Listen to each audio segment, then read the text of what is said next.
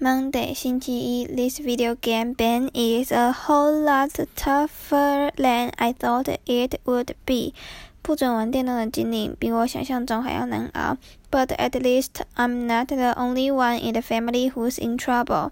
不过至少我不是家里唯一惹上麻烦的人。Rodrick's in some hot water with mom right now too. 妈现在对罗德里克也很不满。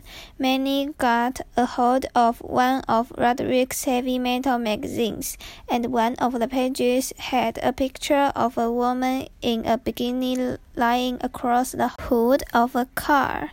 曼尼不知怎么拿到一本罗德里克的重金属杂志，其中有一页有一个穿着比基尼的女人躺在汽车引擎盖上。And then Manny brought it into daycare for show and tell。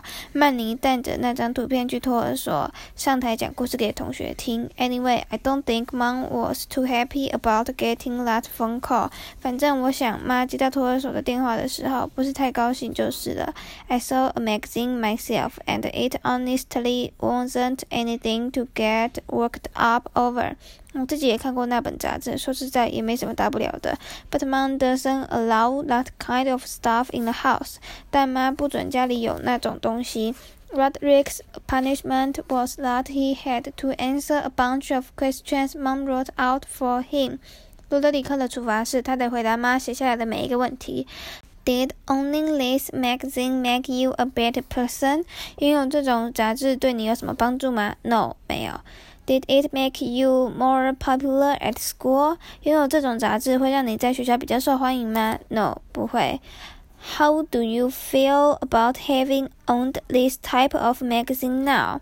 你现在对自己拥有这种杂志的感觉是什么？I feel ashamed。我觉得很羞愧。 Do you have anything you want to say to women for having owned this offensive magazine？你有这种侮辱女生的杂志，你想对女生说什么？I'm sorry, women。女生，对不起。